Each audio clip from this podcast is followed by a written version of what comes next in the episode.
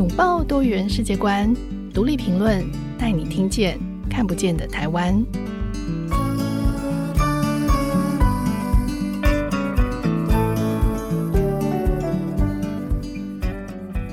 听众朋友，大家好，欢迎收听独立评论，我是节目主持人廖云章。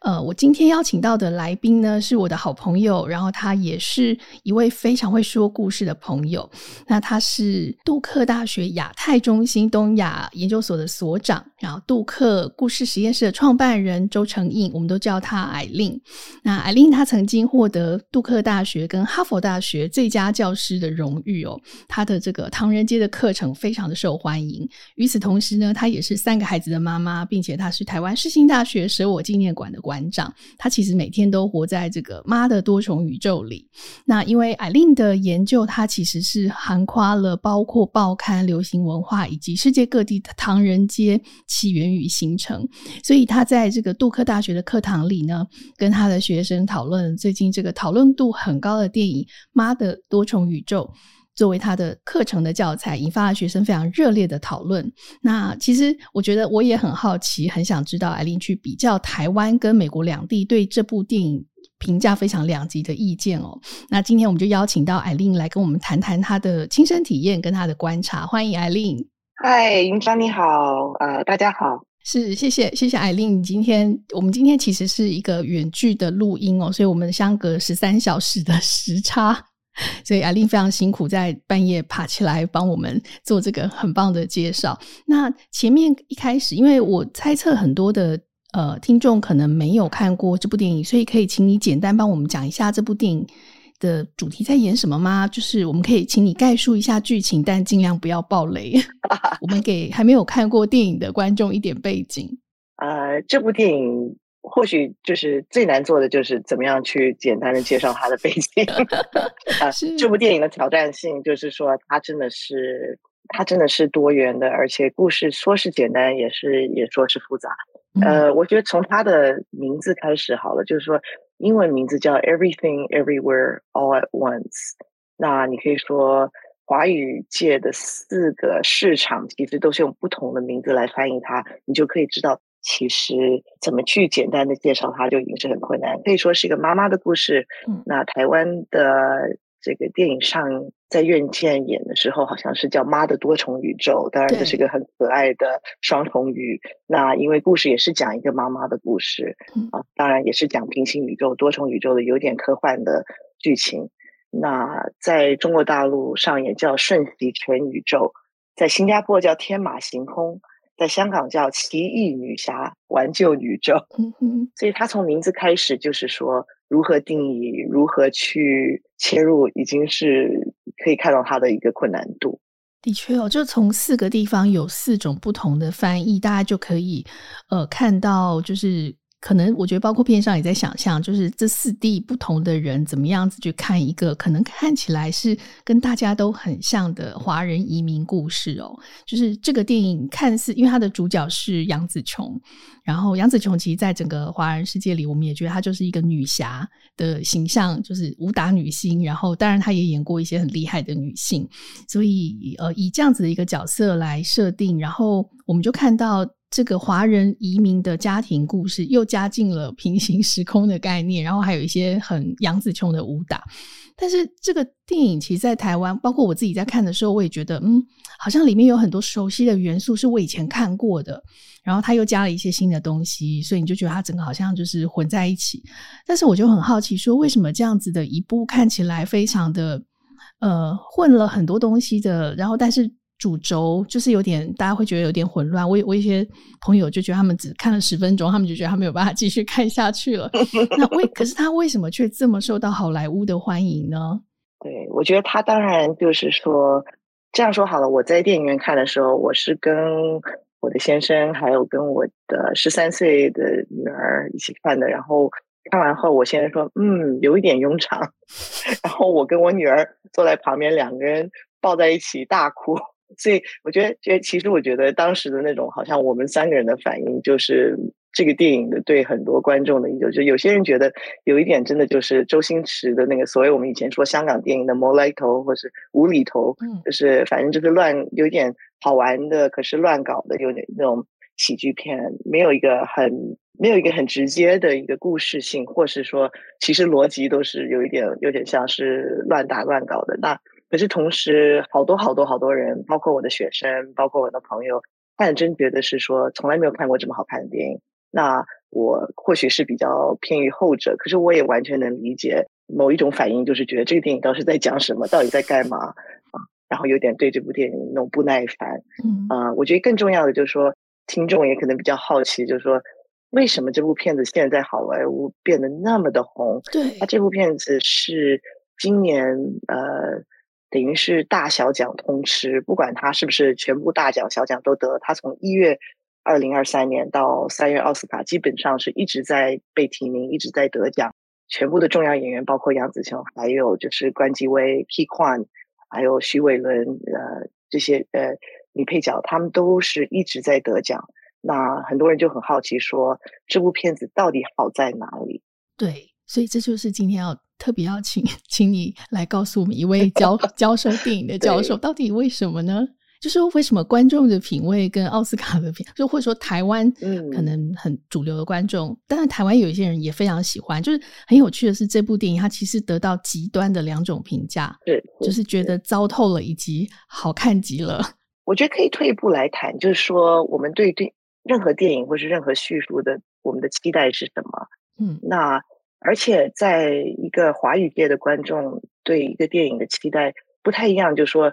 你可以看到各种多元的电影，你有各种各种不同的故事。那一个越南作家就是 Viet Nguyen，他的一个概念就是说，啊、不好意思，我可能会今天掺入一些英语，因为他很多就是今天天谈的很多文本跟电影到底是英语的。那这位就是越南美美籍作家，他就说过，他说，呃，有两个概念，一个是 narrative plenitude，就是多元叙事；一个就是 narrative scarcity，就是单一的叙述。可他说。在海外，在常常亚裔的一个概念，就是说你在亚洲可以看到各种类型的电影，你可以感到各种的故事。可是你在一个，当你是一个少数民族，你在美国或是你在西方看到讲你的故事，其实常常是一个很单一的故事，你只能扮演某一种单一的角色。那呃，我觉得这部片子《Everything Everywhere》出来的时候啊。大家的一个很大的反应，特别是亚裔的朋友，就会说：“天哪，我从来没有看过一个这样子的自己，就是混乱的、乱七八糟的，不是成功人士的，不是这个好学生的我。”所以我觉得大家的一种很基本的反应是说：“啊，天哪，看到我自己可以做一个乱七八糟的人。”这是一个我觉得我很多大学生，他们如果亚裔的大学生，他们的第一个反应。哇，不知道自己就也可以讲这种故事。嗯，是是，所以你自己哦，你的学生，你的学生大概是什么样子的背景呢？他们都是亚裔？呃，不一定。所以不同族群的学生也在这部电影里面看见自己吗？我很多学生，当然也有亚裔的学生，我有各种，其实我有很多工科的学生，嗯，他们对亚洲亚洲的文化或是历史有一定的好奇，或是可能他们也是要修一个学分，所以他们不一定是说。就是研究文学的学生，或是研究亚洲的学生，这个我不知道有没有说得清楚。可就是说，他们是就是各一般的，就是大学生。了解，因为我我其实有去过很多年，好几年前有去过这个艾琳的杜克 的大学的课堂，然后那时候就跟着你上了一堂课，就觉得哇，就是你的学生都好专注哦。然后呃，里面当然。他们当然是非常优秀的学生，然后他们，然后我记得你那堂课在谈唐人街，所以我就很好奇说，哇，这这么多外国学生，他们怎么去理解这个十九世纪的中国，或者是呃世界各地的唐人街？不过讲回来，这部电影，我我觉得其实你用电影来切入，让学生回过头去了解，就是所谓亚裔是什么，然后呃华人是什么，包括历史，就其实是蛮好的一个切点。可是。回过头来，我也蛮好奇，就是就你自己来看，就是你作为一个教授，然后你身为一个长期生活在美国，然后而且你，但你的社会阶级可能跟电影里的杨紫琼是有差异的。这个华裔女性，你自己对剧中这个女性的角色会有共鸣吗？有哎、欸，就你怎么看待秀莲的这个角色？我觉得很好玩的，就是说，嗯，有，然后云章可能看过，就是我，我是一个真的很可笑的中年女子，我还扮相，所以去年万圣节的时候，我还所以去年万圣节的时候，我还以这个秀莲嘛，Evelyn 的的衣服来作为扮相的造型，造型扮相。对对对，你那个实在太厉害了！万圣节你你应该对，你就把自己扮成那个里面的角色。对，而且好玩的是，当然我、嗯、因为呃，这个电影是我跟我的小女儿一起去看的，当时她才十二岁，嗯、然后呃，我们两个都非常喜欢这部电影，所以我本来一直就说那。没关系，那我们万圣节我们两个就是来扮母女吧。然后我女儿就一副很不以为然的样子，因为她自己已经有别的计划，跟别的朋友。虽然我们会在同样的 party，、嗯、那所以我后来一气之下说好，那就母女我俩一起来扮。然后我就呃，我的后来我的造型就是身上一半的衣服是妈妈的衣服，一半的衣服是女儿的衣服。嗯，其实我觉得其实好像就是这个电影的主题。一种好像母女的复杂关系，嗯、然后我就，而且又母女的关系的一种好像呃参透，然后他们的边界的模糊，然后我又当时因为又觉得女儿连女儿都抛弃我了，这个前提应该说我们之前是每个万圣节节都会扮演母女装的各种奇怪的，就是搭配的装扮。那今年是第一次我们俩是完全分家的，那嗯，所以你刚刚说。虽然说阶级，或是说好像在美国的环境，跟一个像在开洗衣店的杨紫琼扮演的这个角色有一段距离，可是同时以一个母亲或女儿的身份去理解她的这个美国的移民故事，又有很多感触。那呃，可是我想退回来，就是说，呃，怎么为什么我会去教这部电影，或是我为什么会以这部电影作为一个。其实我这门东亚就是入门课的起头啊，有几个想法。一个就是说，我是愿意用二十一世纪的故事，跟特别是大众娱乐的故事，把一些议题带进教室，然后在他们熟悉的一些呃文本带进这个某一种故事，然后再往回讲。那或许讲就是一个呃更大的历史的脉络，或者更大的文化脉络。可是因为我班上大概。百分之四十或五十的学生是亚裔，其实很多是混血亚裔，然后嗯，也有一些学生不是亚裔，可是他们也是移民背景。像我有好几位学生，他们的父母亲他们是二代的呃拉丁美洲的移民，就是说，所以他们自己他们都是美国人，可是他们的爸爸妈妈也是移民来的。哦、那我就发觉说，呃，说故事对一个移民者是他的关系是不一样的，就是说。Storytelling is for survival，就是做故事是生存的模式，而不只是说茶余饭后的娱乐。那所以我就是想从一个故事，而且从一个非常的无厘头的故事开始我这门课。我也跟他们说，《论语》里头孔子就说到：“知之为知之，不知为不知，是知也。”我的一个意愿就是说，不要嗯，好像我们在研究任何一个议题，包括东亚。呃，我们或是东亚，其实我们是包括东南亚，然后也包括呃，其实也会讲到南亚，就是 South Asia，就讲到印度跟巴克巴基斯坦。可是我非常重视，就是说，我们不一定是对这个领域或是世界上的这一块领土是那么的熟悉，我们应该从不熟悉而知道自己不熟悉的一个切入点来谈。那我非常喜欢《Everything Everywhere》这部片子，就是因为它是一个摸不清头绪的一部片子。如果我们简单来说，这部片到底是讲什么的，都都有点讲不清楚，对不对？好像说就是很难一句话讲清楚，很难一句话讲清楚，你很难想象，就是当时两位导演 Daniels，他们两个人是因为他们两个人的名字都是 Daniels，他们就是通称 Daniels。那其实丹尼尔他们两个去，就是就是他们去找。投资人的时候，他们是怎么去介绍这部片子？就我都很怀疑。嗯，他当然你可以说他的一个轴就是杨紫琼扮演的一个中年女性，她是在呃美国的移民故事，她是开一个洗衣店，她跟她先生开洗衣店，她有一个成年的女儿，一个年轻的女儿，然后她的父亲也跟他们住在一起，这样子好像是一个，然后就讲他们的移民故事。可是电影当然从一个。嗯生活日常，就是生活琐碎的起头，就立刻进入一种奇幻或是科幻的各种打打杀杀，包括平行世界、平行宇宙，对，立刻进入另外一种你可以说类型电影。的确，它前面的这个叙事方式，我觉得都就，所以我刚刚说会有很多似曾相识的这个感受。可到后来就很快进入一种平行时空，然后开始一些魔幻科技的东西就不停的转换。所以我自己蛮好奇，就是你你怎么去看待这个电影中的这些戏谑、无厘头，甚至其实有一些低俗的桥段设计？你觉得导演放入这些元素的用意是什么？我觉得呃，有太多可以讲的模式。可是一个说来就是说，这是美国历史学家黑登坏，也是之前是我的恩师，他讲过的一句话，就是说 “content of the form”。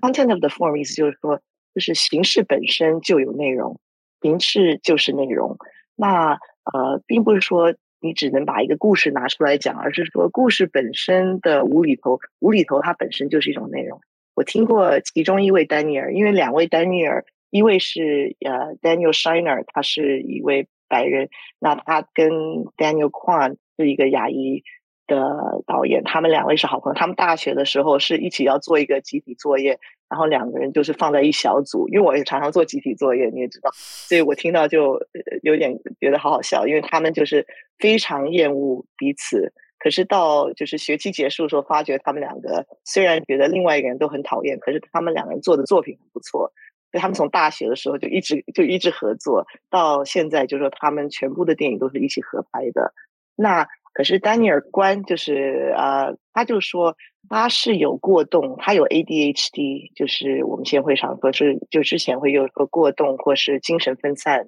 的一种啊、他就说这个故事其实就是某一种。他面临世界的模式，他永远在有千头万绪，他没有办法平行的或是直线的想象任何的生活事物，他永远是无数的线来想象自己的一个故事。可是我觉得对我来说很感动，我觉得很多人看很感动，就是说移民的某一种故事就是这样子，就是你的故事永远不能是直线的，你的故事永远是一种。选择性的、回头看的、多元的，呃，如果说爸爸妈妈移民到海外，爸爸妈妈选择去一个新的世界，就像是选择去一个新的宇宙。哎，我觉得这个，我觉得你刚刚这一段其实很好的让我觉得我看懂了这部电影。对，就是一个移民的状态，而且就是的确就是他们的确就是穿梭在不同的多元宇宙，而且可能任何一个选择，它都有很多种可能性，所以这会让他的世界的确就很难直线叙述。好，很谢谢 Aileen，我觉得果然是你在做电影分析上，就是可以让我们看见一些我们看不见，就是我其实看到后来都已经不知道自己在看什么，什么但我现在回头想，透过你的分析，我觉得我好像。慢慢看懂了一些什么。对，好，我们先在这里休息一下，稍后再回来听 Aileen 跟我们分享更多《妈的多重宇宙》里的细节跟伏笔。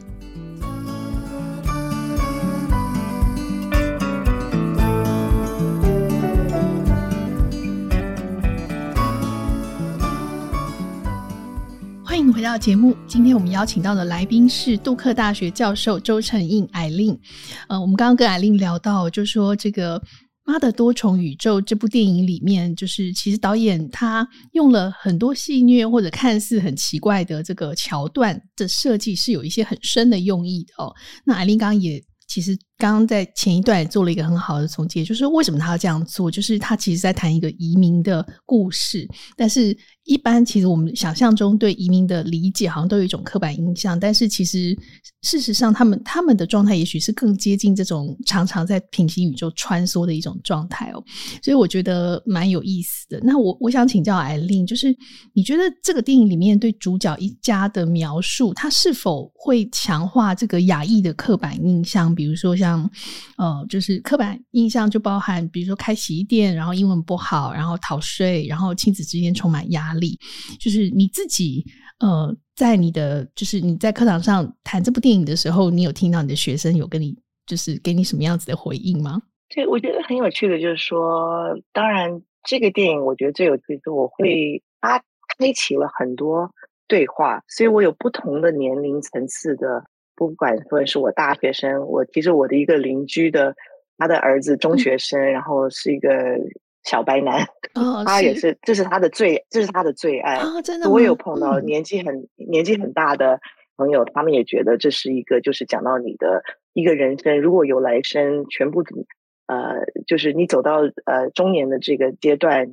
往回看你的全部没有完成的宇宙，就是完全没有走的故事。所以很多很多人，我觉得这个电影对我来说最有趣的就是可以看到不同年龄对这个电影不同的反响。嗯，那可是呃，想讲回一个，就是说这个电影很多人说，我觉得很多亚裔或是华语界的观众。然后看到就说：“哎，这不就是周星驰无无厘头的那种啊、呃？到底到底在讲什么？然后有点是就是乱搞。可是我会觉得说，特别在海外或是在欧美，有一种亚裔移民故事。然后这个亚裔移民故事，刚刚你说的就是像你刚刚说刻板印象，就是说他多半是讲一个家庭的故事，他永远是讲常常是中下阶层。然后某方面来说是一种。”往上流社会而走的一个第二第二代的故事，就是说爸爸妈妈的牺牲是让你可以念书，然后成为成功人士。那可是可能跟第一代跟第二代有一点文化的隔阂。然后，那故事可能就是讲说，跟爸爸妈妈怎么样达到一种 协议，或是达到一种就是好像或者这种完美和解。嗯、所以你可以说，呃，谭仁美就是 Amy Tan 的喜福会是一个标准的这种对二代故事。哦、可是汤婷婷可能是就是 Maxine Hong Kingston，汤婷婷的女战士，有时候翻成女勇士，是一九七六年的一本很重要的一个亚裔。小说，那也是算是回忆录讲。那这个故事，它其实当时就说也是争议性很大，它得到很多很多的赞美，然后很多人觉得它是一个对让大家了解亚裔文化是或是呃移民新生的一个故事。可是同时又很多人说。他又讲花木兰，他又讲岳飞，他又讲很多很多中国神话，然后很多人就会说，这到底在讲什么？乱七八糟的，而且讲的也不清楚，然后讲的好像也不正确、不正宗。可是我觉得，为什么我会教有东亚研究的课程，我会以一个所谓的不正宗的叙述开始，就是这个原因。就是说，因为我要强调，移民的某一种过程，就是你是带你自己的故事移民。而而你不知道你自己的故事，它一定是代表你的你所离离开的国度的正宗的文化吗？精英的文化吗？还是只是你自己家里的故事？你自己的一些奇奇怪怪的对文化的理解一知半解？特别是呃工人阶层的移民，像十九世纪的唐人街移民，他们带来的是一些他们可能小时候听到的一些童话或是家常，可他们并不是很熟悉，可他们却在另外一个国家要代表。这个中国文化或是韩国文化，然后他们忽然要把这个讲得很清楚，而且还要交代给他们的二代、三代，说这就是你们为什么是亚洲人，对不对？或你为什么是孝顺父母，或是你们应该 怎么样、怎么样、怎么样？所以在这样子一个模式下，可他们自己对自己的文化就有一种焦虑。我觉得汤婷婷在七六年的女战士，她就做了一个很有趣的一个选择，就是她的故事就是用拼贴。用各种的调侃、反讽啊，第一与第三人这个叙述的交替，哎把参差参差很多他自己小时候所理解的神话与童话，因为他就是说，移民故事就不是直线，你永远是别人的记忆掺入你自己的记忆，掺入你的一知半解，然后才产生的某一种离散的文化。嗯，那。在二十一世纪，都就是等于是女战士，基本上四五十年后出现这部电影的时候，很多人又有重新的一种动荡，而且不只是亚裔，可能是因为美国很多，像我的很多学生，其实他们也都是第二代，可他们不一定是亚洲的第二代，他们可能是各个国家第二代，不管是欧洲人，或是拉丁美洲，或是非洲，或是他们常常都是。呃，爸爸妈妈或是爷爷奶奶曾经有一段有一段移民故事，所以很多学生会跟我说：“天哪，我第一次看到我父母亲的移民故事，他们选择去新的世界，就是像去选，就像是选择去一个新的宇宙啊、然后他们做这个动作，就是他们到一个新的国度，他们去等于是离开了他们原先的人生规划或者他们人生故事。”就是为了给你一个新的宇宙，给你一个新的故事，所以他们看的感触非常深。哇，所以所以他们也在这上面看到了他们自己父母亲或祖父母那一代的多重宇宙，就是透过了秀莲这样的一个故事。是因为而且刚刚讲的一个就是说亚裔故事或移民故事的刻板印象，就是说常常是以小孩的观点来说，所以多半的移民故事都是以二代或三代的故事讲起。而不是以移民的人的故事，当然移民的人多半太辛苦了，所以也没有时间讲故事。对，而且或者是他们还无法掌握这样子的语言或者是叙事的能力。对，嗯，对，对，就是这个呃，我觉得云章你这一点说的很好，就是说他不一定能再用一个新的语言来讲自己的故事。那这个电影，可这也是一个新的趋势，包括像两年前的《别告诉他》的《Farewell》这些电影，就是说他们现在都有中英参版。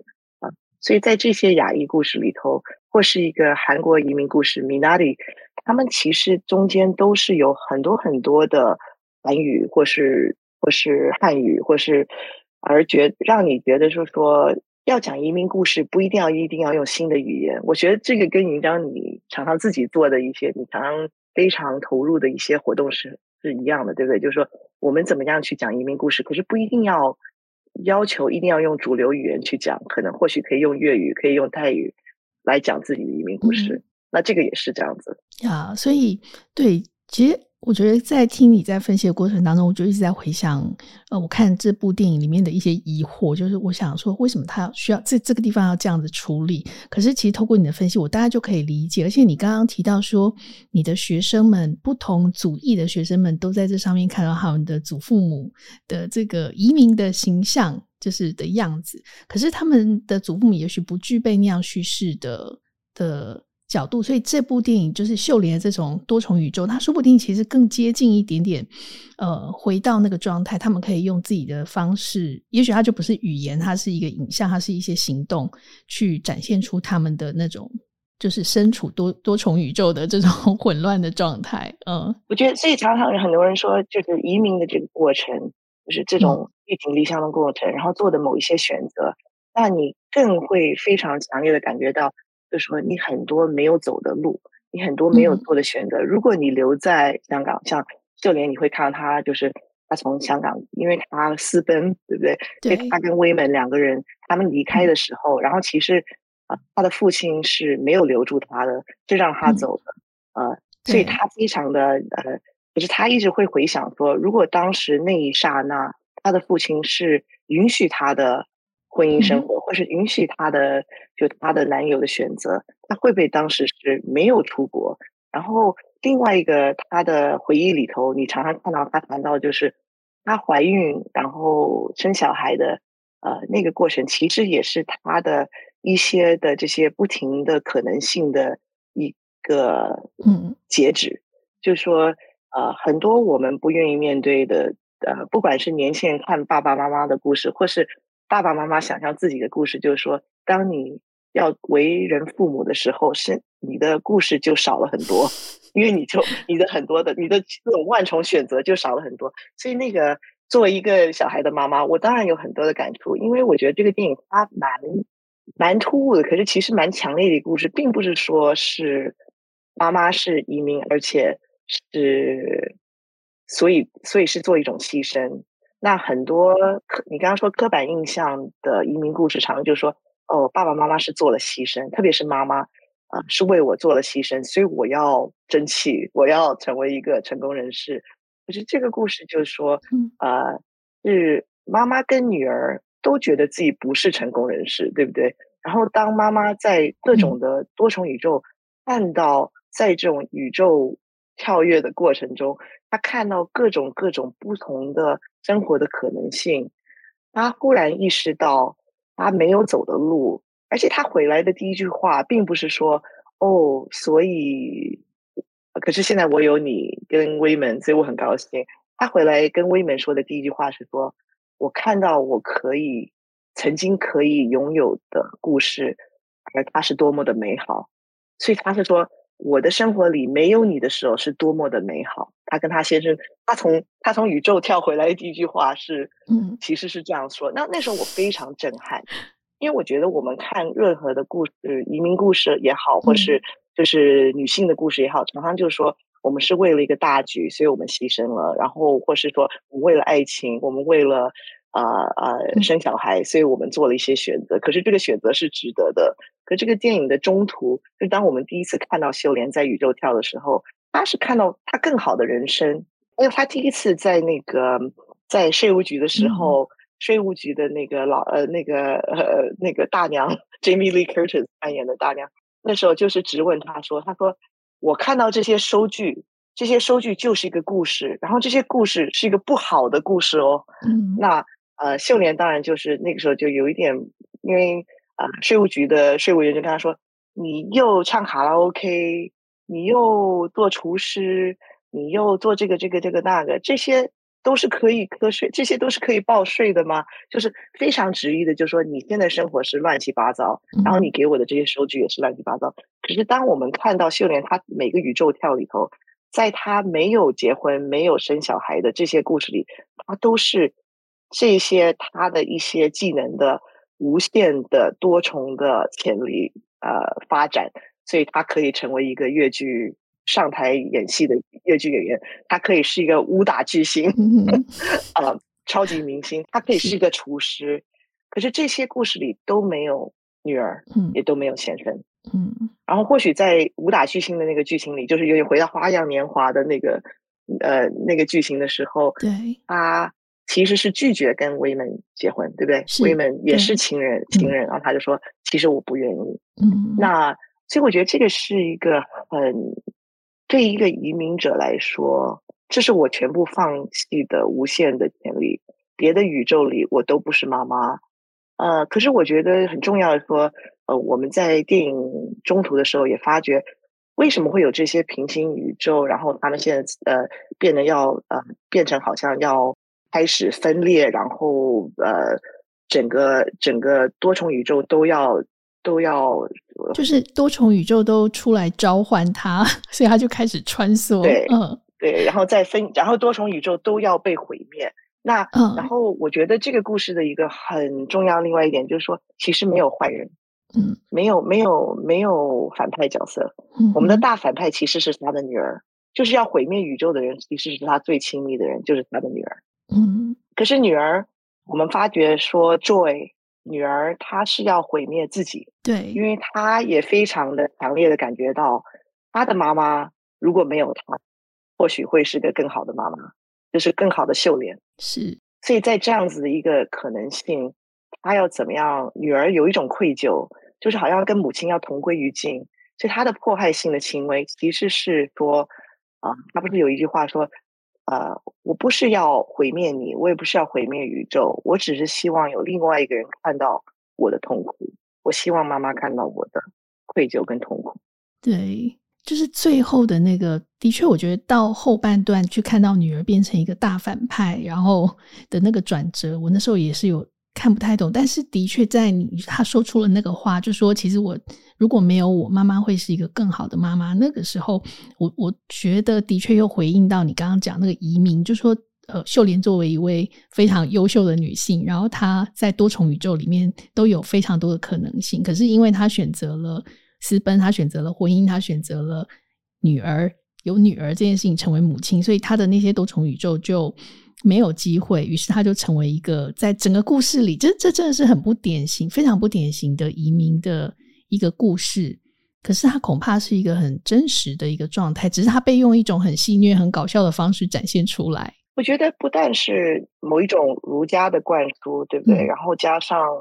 东亚文化的某一种就是强烈的武力集体行动，呃的一种概念。可是其实。我们每个人的那种挣扎，就是说常常，呃，为什么我说教东亚研究从这部片子开始？因为东亚研究，特别是西方的东亚研研究，永远是说，哦，东亚它的不管它的成功或是失败，我觉得西方的某一种观点永远说，因为它的儒儒儒家思想，或是他对呃一种好像家庭或是家庭的重视，呃，伦理道德的重视。那所以如果我们把它讲的好的话，就像哦说四小龙，或是说。为什么亚洲是那么成功的话，那永远是因为哦，因为家庭本身就是一个小团体，就是一个小的公司，呃，如果你看台湾的这个经济起飞的阶段，每一个小家族其实都成为自己的小公司，对不对？在做一些廉价的外务。那可是，在这样的环境下，不管是妈妈或是女儿或是爷爷奶奶，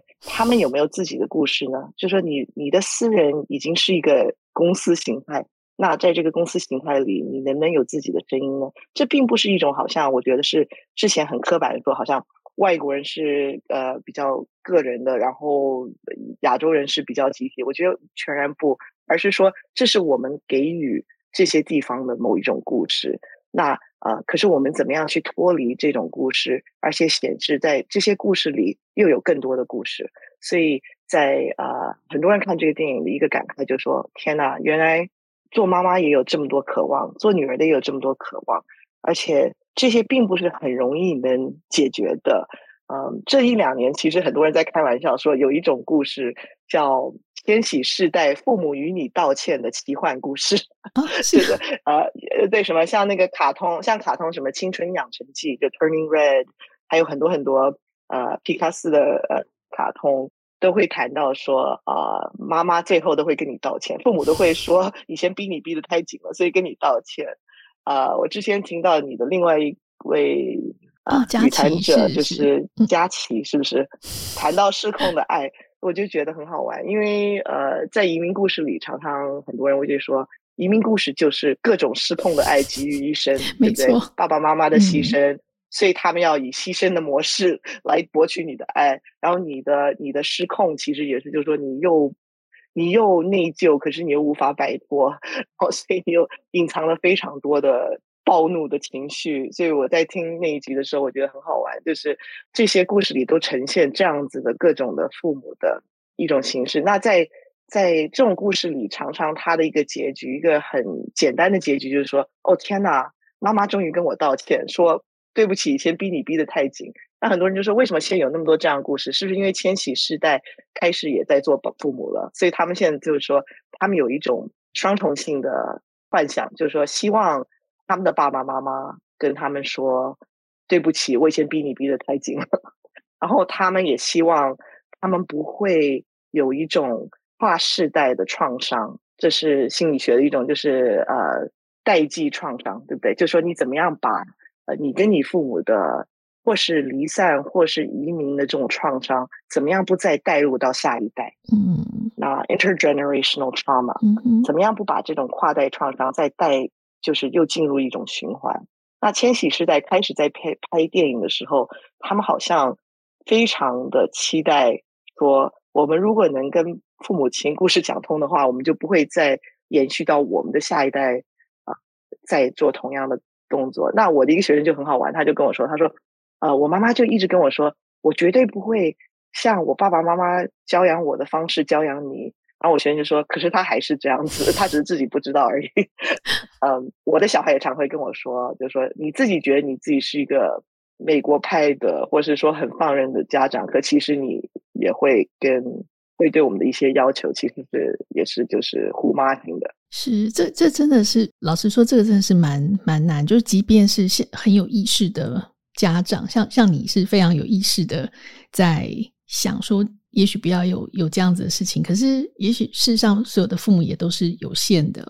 对，就是他们可以尽尽可能的去做。所以这部电影这样说起来，其实它也是一部很很很当代的亲子片，就是企图去呃。他去处理一些可能当代的，或者是其实他可以是很传统，但还是很当代的这种亲子关系。可是他用了一个很不传统的方式来叙事，就是说他不温良恭俭让，然后他在谈说，如果没有婚姻、没有家庭，也许这个女人可以过得更好。但但那个事情会是什么就不知道。对，可可是又是用一个很很传统、很压抑的故事来来讲这样子的一个概念。呃，可是我觉得它有一点是非常反一种。反传统故事，就是说，虽然它是有点，它的主轴是一个母女的关系，嗯、对不对？然后或是父母父母加上女儿三个人的一个小家庭的关系，然后可是它的，你可以看到它，它有两个点，一个就是说，并不是说这是我们的三人世界，然后这个是我们如果能解决掉一些好像我们之间的摩擦，我们会更我们感情会更舒坦，然后我们会更平淡或者怎么样，而是说。我们三人的相处的过程中，就是整个宇宙的成败。那其实我们看像《星际大战》的时候，呃，好像在呃，我不知道，我们大概应该是同时在看《星际大战》的吧？那那个时候就说，好像故事就是说，哦，我们要怎么样拯救宇宙啊？呃，在《星际大战》，它整个过程就是说，怎么样这个这些主人公、这些这些超人，呃，这些呃，他们要怎么样去拯救宇宙？可是其实，如果你看这部看这部电影，就是这个《星际大战》的整个故事，它其实就是一个家庭故事嘛，对吧？他们就是一个。那个大反派 Darth Vader 就是他的爸爸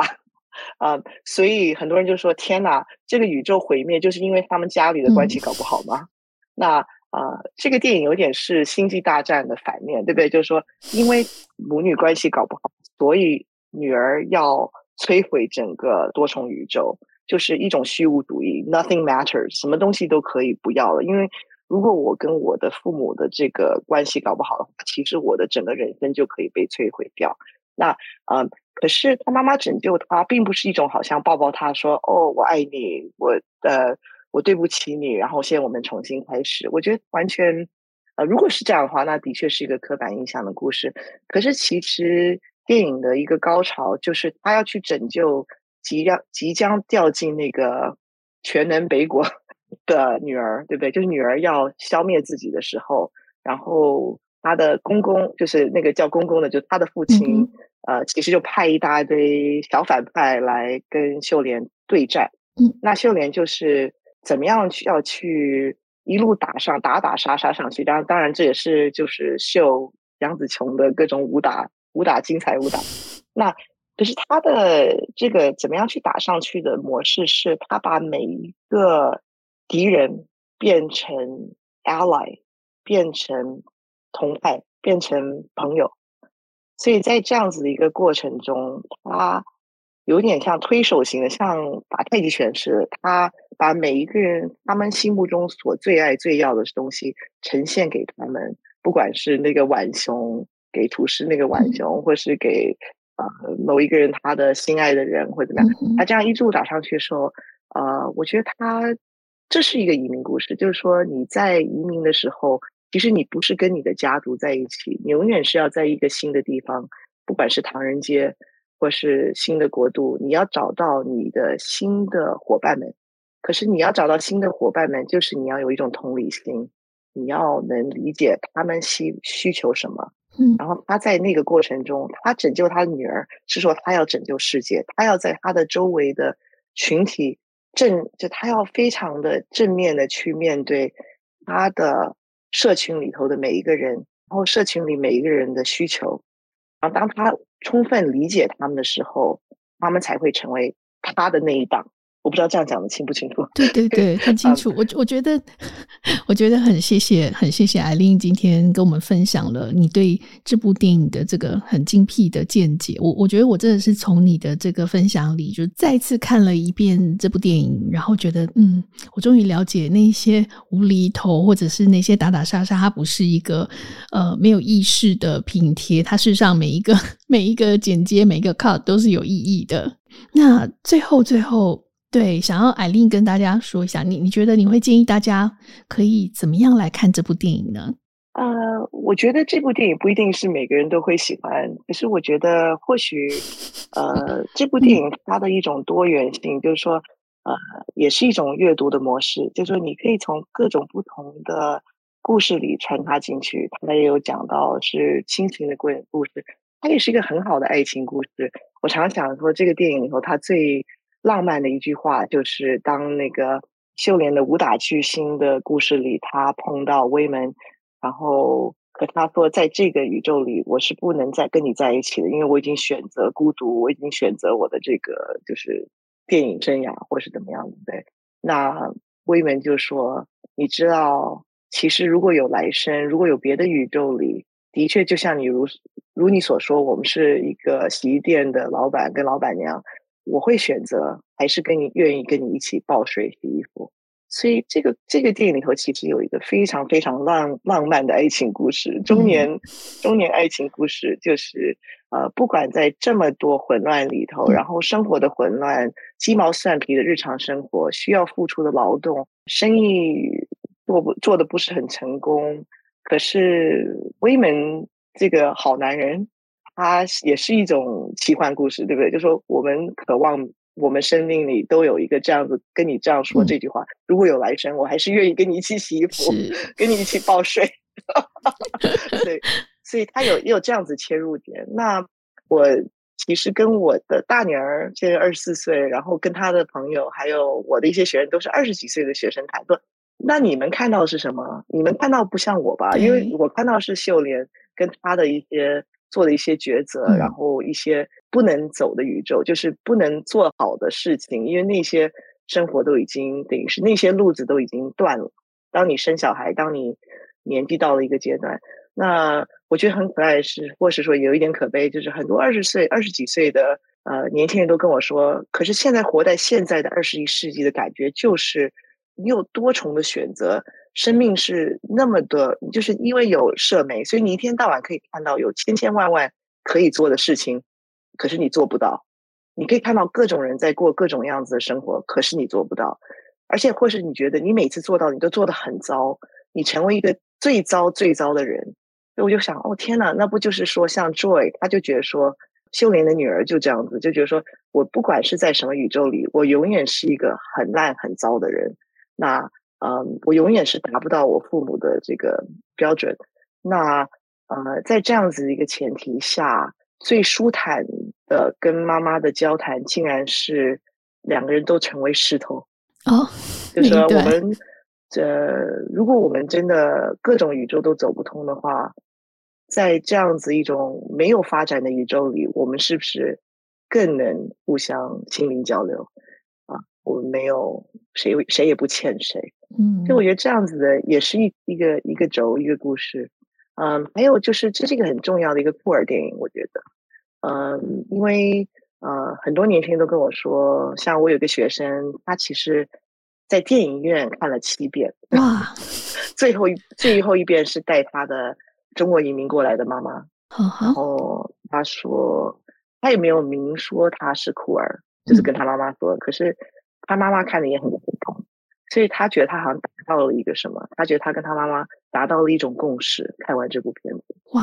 所以有各种的切入点。那我觉得以一个华语世界的观众，像台湾的观众和新加坡观众和香港观众，嗯，常常的一种立刻的反弹，就说：“哦，这个好像不是很正宗，这是一件好像呃，不但是无厘头，而且是一点就好像是呃，在海外拍。”亚裔的那种就是乱七八糟的故事，嗯，可是我觉得它更能捕捉一种，其实不管你是真正的移民，移民就是说你从一个国家到另外一个国家，或是说你只是在你的日常生活里有一种觉得跟日常生活的一种脱离、脱离跟距离，因为我们二十一世纪的生活就是这种感觉，嗯，它的这种模式其实就是让你。了解说，我们这几年，特别是疫情这几年，你没有办法清楚的把你的故事讲讲出来，你的故事永远是混乱的，你故事永远是你你没有达到或是你没做到的事情，那种丧失的感觉，或许这是一个，这也是一个比较哲学的切入点吧。是。